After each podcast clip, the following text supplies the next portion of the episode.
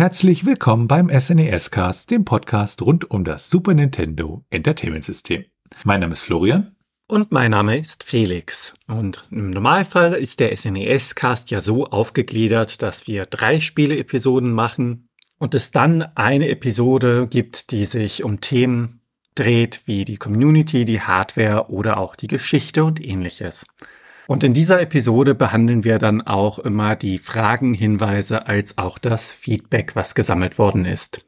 Und da haben wir zuerst ähm, ja einen Hinweis zu unserer letzten Folge über Tactical Soccer von Holger. Und Holger hat uns geschrieben, dass das praktisch nicht stimmt, dass der Torwart äh, sich nur in dem eingeschränkten Bereich bewegen darf und führt dann auch gleich mal Manuel Neuer an, dass er praktisch ja bis ins gegnerische oder bis kurz vors gegnerische Tor immer gelaufen ist und sozusagen nur die Sonderrechte des Torwarts äh, nur im 16er gelten und halt nicht auf dem ganzen Spielfeld. Und ähm, ja, ich glaube, da merkt man auch, dass wir beide, also Felix und ich, ähm, nicht ganz so viel Ahnung von Fußball haben und sind dann natürlich sehr, sehr dankbar, wenn wir da dann an der Stelle aufgeschlaut werden. Holger äh, ist auch iOS-Entwickler und er hat eine App entwickelt, die nennt sich äh, Game Collector, wo man halt seine Spielesammlung mit äh, verwalten kann.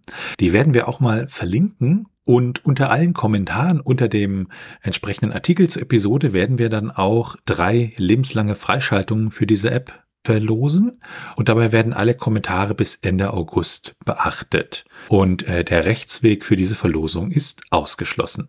Und an der Stelle auch nochmal ein Dankeschön an Holger, der uns da die entsprechenden Promocodes bereitgestellt hat.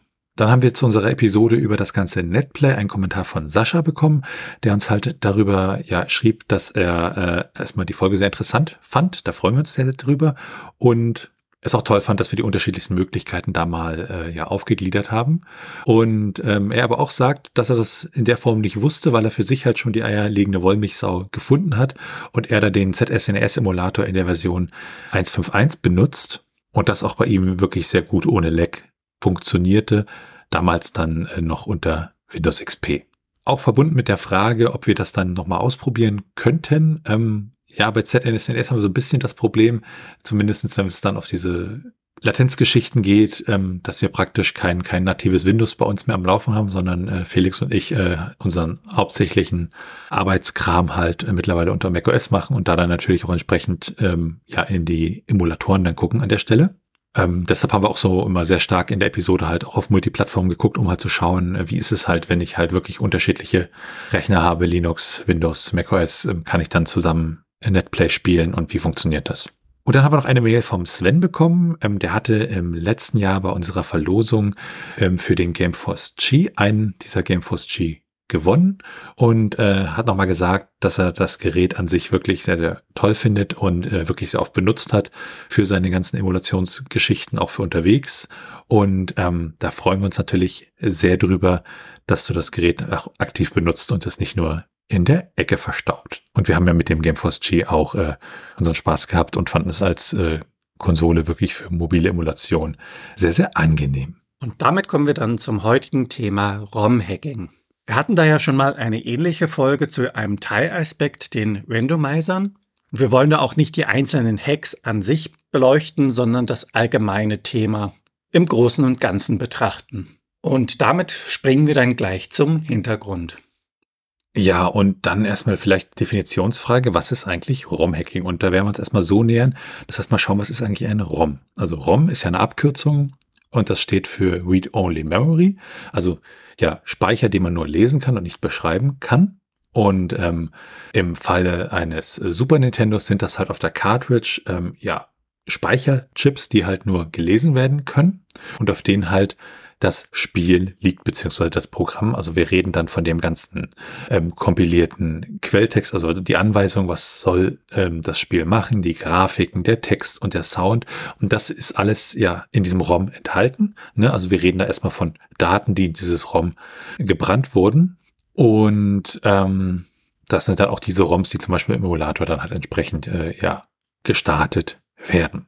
Ja, und bei ROM-Hacking geht es dann natürlich darum, dieses ROM zu verändern und irgendwas anderes draus zu machen. Und da stellt sich dann natürlich die Frage, äh, ja, warum überhaupt? Also warum, ich habe doch da ein schönes Spiele-ROM, warum mache ich das? Und da gibt's dann unterschiedliche Herangehensweisen. Also es geht zum Beispiel darum, was wir halt oft hatten, dass man zum Beispiel irgendwelche Übersetzungen macht. Ähm, zum Beispiel die ganzen japanischen Spiele kann man dann in andere Sprachen übersetzen, ähm, damit sie zum Beispiel auch äh, ja englischsprachigen Nutzern zugänglich werden. Man kann Grafiken anpassen oder zum Beispiel Fehler und Bugs äh, fixen. Also da gibt's eine ganze, ganze Menge an Sachen, die man wirklich ändern kann. Und die Möglichkeiten sind da wirklich schier unbegrenzt. Also äh, äh, da gibt es wirklich alles Mögliche, dass dann teilweise nur kleine Sachen gefixt werden oder Spiele komplett umgeworfen werden oder neu ausbalanciert werden. Da ist wirklich sehr, sehr viel.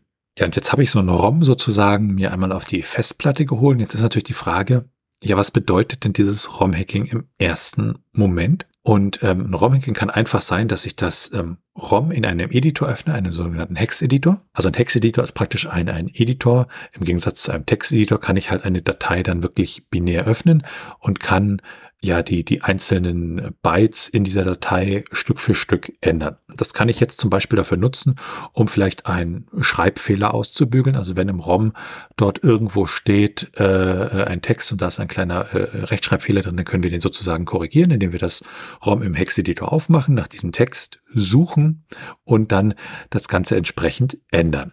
Allerdings was wir an der Stelle natürlich beschreiben, ist jetzt eher äh, die, die einfache Variante, weil was wir auch schon mal öfters gesagt haben, ist es ja zum Beispiel so, dass bei den ganzen ROMs im Kontext äh, der Super Nintendos natürlich auch mal Speicher gespart werden musste und dann auch viele Texte zum Beispiel komprimiert wurden. Das heißt, wenn wir sie einfach uns das ROM in den Rohdaten angucken, dass wir zum Beispiel manchmal teilweise einfach keine Texte drin finden, weil die halt anders abgelegt sind.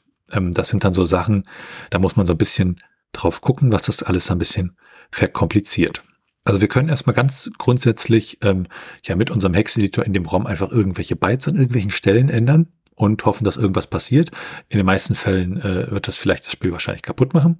Also man muss schon ein bisschen gucken. Bei Text ist es noch relativ einfach. Da sehe ich halt in den Binärdaten, okay, hier ist ein Text, äh, da steht irgendwie Game Over und ich möchte den jetzt ändern in was anderes. Dann schaue ich mir den an und kann das machen. Eine weitere Art, wie dann sozusagen ähm, ja ROM-Hacks oder ROM-Hacking betrieben wird, ist, dass die Grafiken ausgelesen werden und verändert werden. Ähm, zum Beispiel, dass wir halt sagen, wir möchten jetzt, äh, dass die äh, Grafik in einem Spiel, was halt ja farbig ist auf dem Super Nintendo, möchten wir jetzt eine Schwarz-Weiß-Variante davon produzieren und äh, nehmen dann halt alle Grafiken, rechnen die in Schwarz-Weiß um und schreiben die wieder ins ROM hinein. Und an der Stelle muss man dann natürlich auch wieder gucken, ja, wie sieht's dann aus mit, mit äh, wie, wo sind die Grafiken im ROM gespeichert, in welchen Formaten etc. etc. Und das ist dann sozusagen das, das, das Editieren von Grafiken. Ähm, was zum Beispiel beim ROM-Hacking auch sehr oft gemacht wird, ist das sogenannte äh, Anpassen von Paletten. Also eine Palette ist ja, dass man sozusagen sich die Farben in einer Farbpalette merkt. Zum Beispiel, wir machen eine Palette aus vier Farben, ähm, schwarz, weiß, ähm, grün und rot. Und ähm, Farben setzen sich ja im Computerbereich immer aus, aus drei Komponenten zusammen, nämlich Rot, Grün, Blau. Das heißt, ähm, für Weiß definieren wir halt den Rot, Grün, Blau-Anteil jeweils äh, bei 255 und bei Schwarz bei 0 und äh, bei der roten Farbe den Rotanteil auf dem höchsten Wert und die anderen beiden auf 0 und äh, bei dem anderen, bei der anderen Farbe analog dazu. So, das bedeutet aber, wir brauchen praktisch pro Farbe jeweils drei Byte, um sie zu speichern. Und das ist natürlich dann relativ unpraktisch, weil äh, wir haben ja keinen Speicher, äh, nicht so viel in diesem Super Nintendo-System Kontext und äh, wollen dann natürlich wieder Speicher sparen. Also was macht man? Man definiert die Farben einmal, sagt halt weiß ist 255, 255, 255 und gibt dem Ganzen dann einen Index, also eine, eine Zahl. Das heißt, wir sagen, eins ist die Farbe äh, weiß. Und dann schreiben wir da, wo wir später nur noch die, die Grafiken benutzen, schreiben wir praktisch anstatt diese drei Bytes für die Farbe weiß immer nur noch rein. Hier ist Farbe 1, Farbe 1, Farbe 1, hier Farbe 2.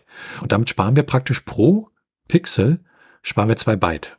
Und ähm, jetzt ist das Schöne, dadurch, dass die Paletten praktisch an einer zentralen Stelle dann definiert sind, können wir einfach diese vier Farben, die wir da definiert haben, einfach ein bisschen ändern und schon sieht das komplette Spiel anders aus. Weil halt wir die Palettenfarben geändert haben.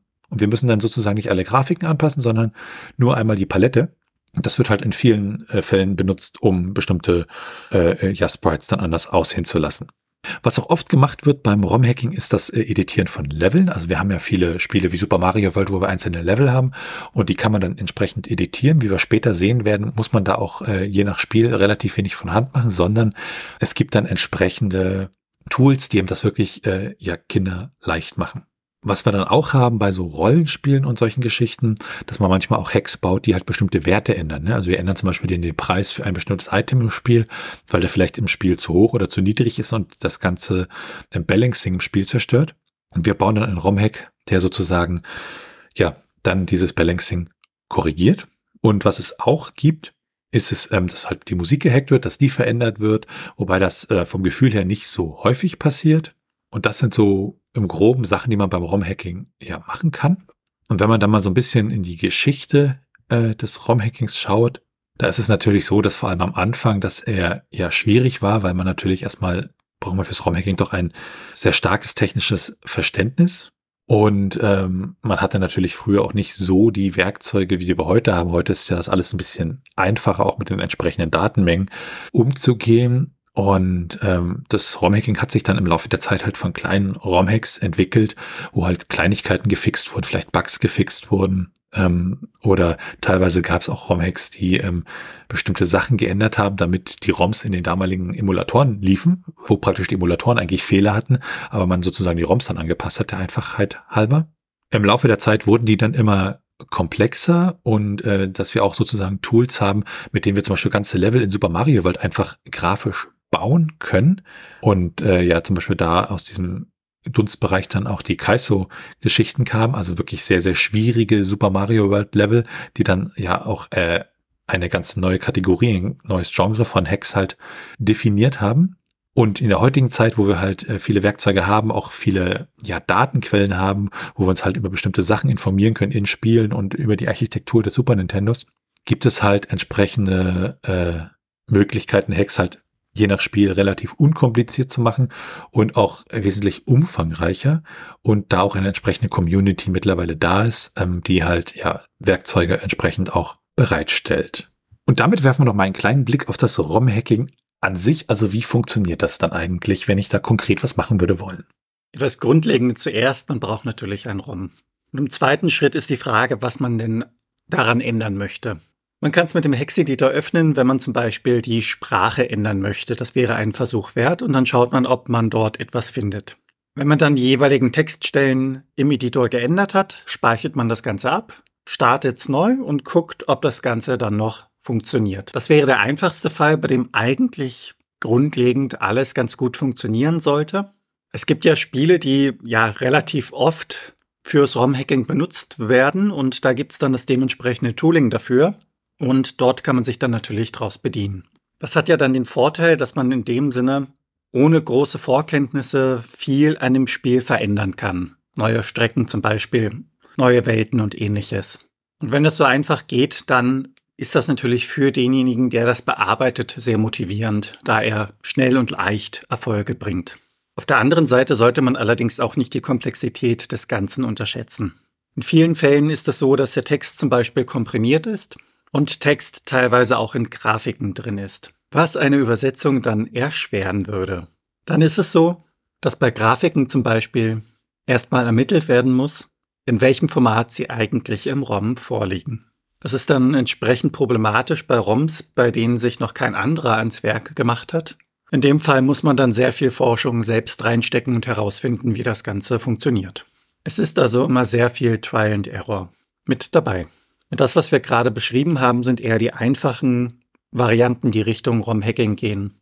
Es gibt allerdings auch noch sehr komplexe Varianten, wie man das Ganze verändern kann. Und zum Beispiel gibt es ja inzwischen geleakte Quelltexte von bestimmten Spielen. Da könnte man dann die Änderungen vornehmen, das Ganze kompilieren und schon hätte man ein neues ROM. Grundsätzlich ist es so, dass man beim ROM-Hacking wirklich Geduld mitbringen muss und auch Spaß daran haben sollte, so verschiedene Dinge herauszufinden. Also das ganze Knobeln steht da auch schon im Vordergrund. Ja, und damit werfen wir mal einen Blick auf die Werkzeuge, die dafür benutzen können. Wir haben ja jetzt schon ganz oft gesagt, einen Hex-Editor. Ähm, die gibt es in unterschiedlichen Varianten. Also zum Beispiel gibt es für macOS einen schönen äh, Open-Source-Editor, Hex-Fiend äh, nennt sich der. Und äh, es gibt auch für andere Systeme wie Windows etc. Also Hex-Editoren sind da doch ein sehr generelles Tool, weil man das auch nicht nur beim ROM-Hacking, sondern auch für viele andere Sachen in der IT benutzt. Aber speziell aufs ROM-Hacking gesehen ähm, gibt es halt auch Tools, die ja dann für spezielle Spiele, für spezielle ROMs sind. Ähm, wir haben ja zum Beispiel Luna Magic, mit dem ich halt Super Mario World editieren kann. Wir haben, es gibt ein ähm, Streckeneditor für Super Mario Kart zum Beispiel, wo ich wirklich über einfache grafische Anwendungen ROM-Hacks erstellen kann. Und daneben gibt's dann aber natürlich auch die, ja, die Low-Level-Tools, ähm, die dann ein bisschen anders funktionieren, wie, wie bestimmte Assembler und auch äh, Patch-Systeme. Was ein ganz wichtiges Werkzeug ist beim ROM-Hacking sind auch Emulatoren und äh, da nicht unbedingt die Emulatoren, die wir sozusagen als äh, reine Spieler benutzen, sondern so Emulatoren wie BSNES e Plus oder Mesen, die dann eingebaute Debugger haben zum Beispiel ähm, und wo ich halt in den Speicher hineingucken kann vom, vom emulierten Super Nintendo. Ähm, das hat den Vorteil, also ein Debugger sozusagen ist ein, ein Tool, da kann ich an bestimmten Stellen im Quelltext anhalten, beziehungsweise im Programm anhalten und kann zum Beispiel gucken, wie bestimmte Werte in meinem Programm gerade aussehen. Ne? Und wenn ich jetzt zum Beispiel einen Wert immer auf eine bestimmte Sache setzen möchte, dann kann ich ähm, halt in den Speicher reingucken und sehe dann alles klar. Hier ist dieser Wert äh, gesetzt und äh, oder auch nicht und kann dann halt gucken, was macht das Programm mit diesem Wert, wirklich Schritt für Schritt, äh, wenn wir das noch als Quelltext sehen würden, sozusagen Zeile für Zeile, äh, in dem Fall dann Anweisung für Anweisung und äh, können damit halt sozusagen einen Einblick gewinnen, was passiert eigentlich gerade, was dann beim Fehlerfinden natürlich sehr, sehr, sehr hilfreich ist oder Sprites von bestimmten Spielen direkt bearbeiten kann, was dann wieder in diese, diese, ja, einfache Richtung geht. Aber in den meisten Fällen ist wirklich ein Hex-Editor und ein Assembler sind das so die, die Low-Level-Tools, die man zum ROM-Hacking benutzen kann.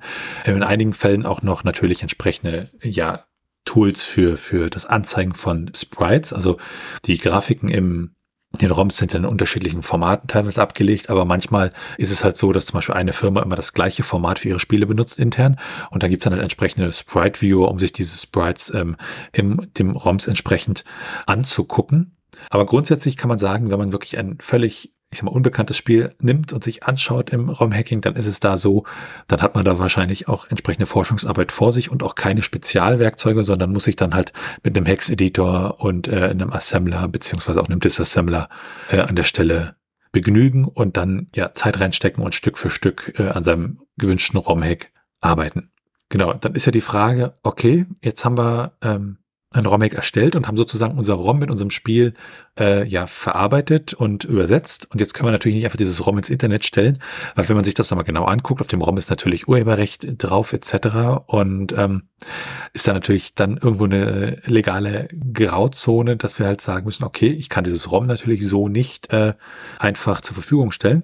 Aber ich könnte die Änderung, die ich gemacht habe, bereitstellen als sogenannte Patches. In diesen Patches sind dann nur die Änderungen drin, die ich gemacht habe. Ich habe zum Beispiel hier den Wert auf 5 gesetzt, woanders noch einen Text geändert ne, und dann steht halt in diesen Patches äh, vereinfacht betrachtet drin, an dieser und dieser Stelle bitte das und das ändern im eigentlichen ROM. Und ähm, von diesen Patch-Formaten gibt es eine ganze Menge. Es gibt IPS, es gibt BPS, es gibt UPS, es gibt äh, PPF, X-Delta, BSDIF und RUP zum Beispiel.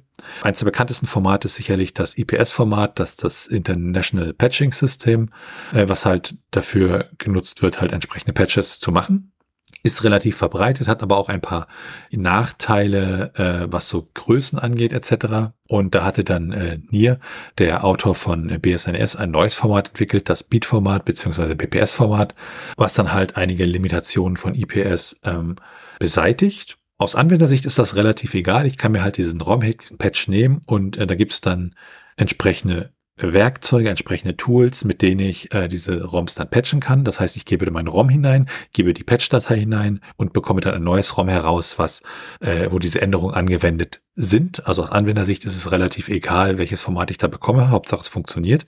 Und für das ganze ROM-Gepatche gibt es zum Beispiel Tools wie Multipatch oder im, im Internet den, den ROM-Patcher äh, JS, werden wir auch entsprechend verlinken.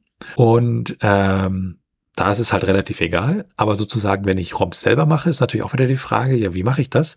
Und da ist es dann so, dass ich sozusagen äh, mit diesen äh, Patching-Tools teilweise auch diese Patches erstellen kann. Unsere Empfehlung würde dahin gehen, dass man das halt das, das neuere Beat-Format, das BPS-Format benutzt äh, für neue Patches, weil es halt bestimmte ja, Vorteile hat und die Patches dann entsprechend auch äh, ja, sich sinnvoll anwenden lassen, was Checksum etc. angeht. Und damit werfen wir einen kleinen Blick auf die ROM-Hacking-Community. Rund um das ROM-Hacking haben sich ein paar Communities gebildet. Vor allem im Bereich Super Mario World. Es gibt auch größere übergreifende Portale wie zum Beispiel romhacking.net Diese sammeln Tools, ROM-Hacks, Dokumentationen als auch Übersetzungen. Und romhacking.net ist da zum Beispiel eine sehr zentrale Anlaufstelle. Dort wird auch versucht, den Community-Gedanken an sich weiterzutragen, das Ganze ein wenig zu zentralisieren. Und aus Spielersicht kann man da nach verschiedenen ROMs Ausschau halten und sie herunterladen. Daneben gibt es noch weitere Plattformen als auch Seiten rund um die Dokumentation. Zum Beispiel das SNES e Dev Wiki oder auch das Wiki von SNES e Lab. Dort findet man viele technische Informationen rund um das Thema ROM-Hacking sowie über die Innereien des SNES. E und damit sind wir bei der Meinung angekommen. Ja, und das ist natürlich so, also aus meiner Sicht, ROM-Hacking ist erstmal ein unglaublich spannendes Thema, weil äh, es unterschiedlichste Sachen ja ermöglicht. Es ermöglicht mir, dass ich Spiele spiele, die ich nicht spielen kann, weil ich zum Beispiel das Japanische nicht mächtig bin und es da gibt da vielleicht eine englische oder deutsche Übersetzung und ich kann dann halt diese Spiele entsprechend spielen, was ziemlich großartig ist. Es gibt bei anderen Spielen zum Beispiel ROM-Hacks, die fixen bestimmte Glitches und äh, machen dann sozusagen das, das Spiel ähm, ja spielbar oder äh, tun halt nervige Bugs, die im Spiel sonst immer stören, obwohl das Spiel an sich total toll ist, entsprechend äh, ja fixen. Das sind natürlich richtig tolle Sachen, aber da hört es ja nicht auf beim ROM-Hacking. Ähm, es gibt dann auch so Spaß-ROM-Hacks, die bestimmte äh, Sachen im Spiel ändern. Wir haben die Randomizer, die die Spiele durcheinander würfeln und jedes Mal neue Spielerlebnisse liefern, was ja schon sehr, sehr, ja, eine sehr, sehr krasse Änderung ist am ganzen Spielzeugs. Und wir haben natürlich auch so Sachen wie die sogenannten, äh, ja, äh, Fastrom beziehungsweise äh, SA1-Geschichten, die sozusagen ähm, ja diesen Zusatzchip mit mit rein implementieren und das Spiel darauf umprogrammieren und plötzlich sind Spiele, äh, die auf dem SNES in real vielleicht mit Lex behandelt waren, plötzlich entsprechend schnell oder überhaupt mal spielbar. Zum Beispiel bei bestimmten Autorennspielen war das ja teilweise der Fall, dass die ja mehr eine eine äh, äh, Dia-Show waren anstatt eines flüssigen Spieles. Und ähm, da machen ROM-Hacks wirklich ganz, ganz viel und äh, auch wirklich gibt teilweise wirklich die verrücktesten ROM-Hacks, die dann mehr so in die Richtung Spaß gehen. Und ähm, bei anderen Spielen wie Super Mario World oder Super Mario Kart liefern sie halt neuen Content, neue Strecken, neue Level und man kann sozusagen anhand der Super Mario World Geschichten wahrscheinlich sehr, sehr viele Monate bis Jahre damit verbringen, die neuen Level durchzuspielen. Und das ROM-Hacking grundsätzlich einmal eine Bereicherung des Ganzen ist und auch, dass das ähm, ja auch dazu führt, dass wir auch mehr über Spiele lernen, was so deren Entwicklung angeht und äh, bestimmte Dinge lernen, dass zum Beispiel bestimmte Sachen in Spielen drin sind, die im eigentlichen Spiel nie auftauchen, aber die wir halt durch das ROM-Hacking und das Anschauen der ROMs äh, dann festgestellt haben, oh, hier sind zum Beispiel ungenutzte Inhalte drin und so. Und ähm, ja, das ganze ROM-Hacking durch die Tools, die wir heutzutage haben, natürlich wesentlich besser, schneller und einfacher wird und wir dank äh, Internet und entsprechenden Ressourcen natürlich auch bessere Dokumentation haben. Natürlich gibt es da an allen Ecken und Enden immer Verbesserungsbedarf, aber es ist halt wesentlich einfacher als vor 20 Jahren, wo man dann doch wahrscheinlich sehr, sehr viel für sich alleine gearbeitet hat hat man heute halt Communities und ähm, auch so Übersetzungsgeschichten, die man zusammen machen kann und äh, am Ende doch einen sehr, sehr schönen Mehrwert schafft und das sicher auch nicht nur auf Super Nintendo bezieht, sondern die ROM-Community ja sich auf alle möglichen Retro-, Nicht-Retro-Systeme an der Stelle bezieht und ich das, wie gesagt, äh, auch als Thema unglaublich spannend finde und äh, ja vielleicht äh, dann auch irgendwann mal meinen eigenen ersten ROM-Hack mache ähm, für so Sachen, die mich interessieren, die dann so ein bisschen äh, komplexer sind. Ähm, da bin ich sehr, sehr gespannt. Wie ist deine Meinung dazu, Felix? Ja, was die Sprachbarriere angeht, bei einigen Spielen, das ist wirklich als Spieler genial, dass es da Leute gibt, die sich dafür einsetzen, sich die Arbeit, die Mühe machen, als auch die Zeit nehmen, da wirklich das ganze Spiel zu übersetzen. Und bei kleineren Spielen ist das schon eine Leistung, irgendein Rennspiel oder ähnliches, wo es nicht viel Text gibt, da passt das schon. Aber dann auch Rollenspiele, wo dann seitenweise Text ist, das zu übersetzen und das dann natürlich auch noch in einem Standard zu übersetzen, der doch recht anspruchsvoll ist, das finde ich wirklich ist eine Leistung, die sollte man zu würdigen wissen. Ähnliches gilt natürlich auch für die ganzen anderen ROM-Hacks. Das heißt, neue Strecken oder mitunter auch einfach ROM-Hacks, wo man mal was ausprobieren wollte, irgendwas sehr Absurdes, zählen für mich auch mit dazu. Es gibt natürlich dann dadurch neuen Spielspaß für die Spieler und es hält die Spiele auch irgendwie lebendig.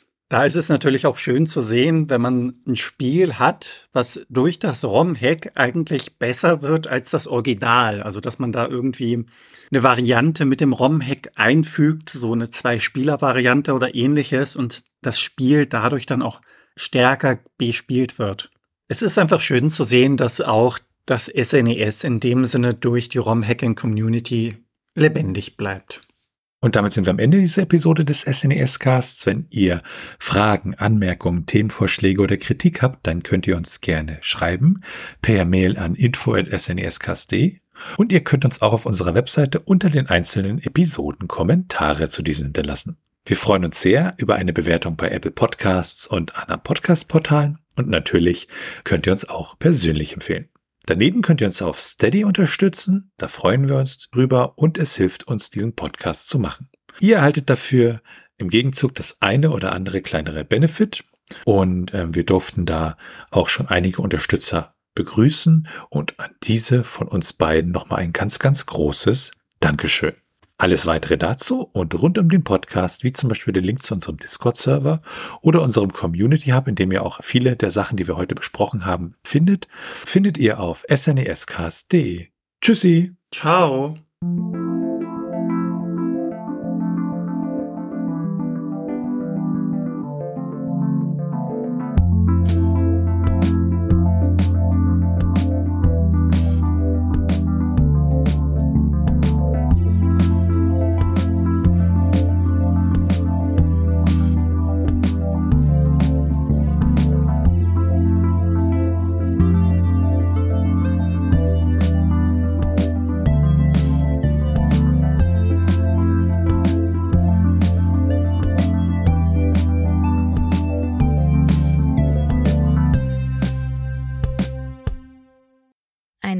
Produktion von Tone H.